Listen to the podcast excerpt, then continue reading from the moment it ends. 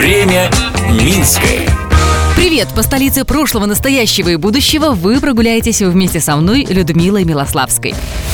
Снег и метели. Такого от мая никто не ожидал. Но оказывается, то, что сейчас мы видим за окном, еще не рекорд. Бывали в мае в Минске и морозы. Об этом сегодня и расскажу. Время Минское.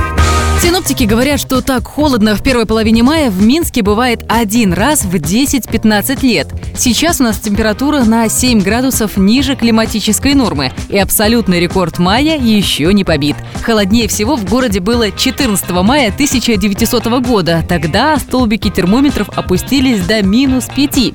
В 1952 году в Минске выпал 6-сантиметровый слой снега и лежал он два дня.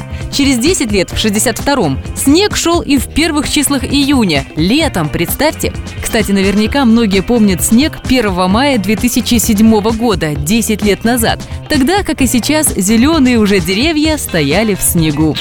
Добавлю, что потепление обещают на выходных. В ближайшие пару дней все еще будет холодно, ветер, дожди, снег, слякоть, а уже к воскресенью в Минске будет плюс 15. Затем, как течет время Минское, слежу я, Людмила Милославская. Благодарим за информационную поддержку программу «Минск и Минчане». Смотрите в субботу в 11.00 на телеканале СТВ.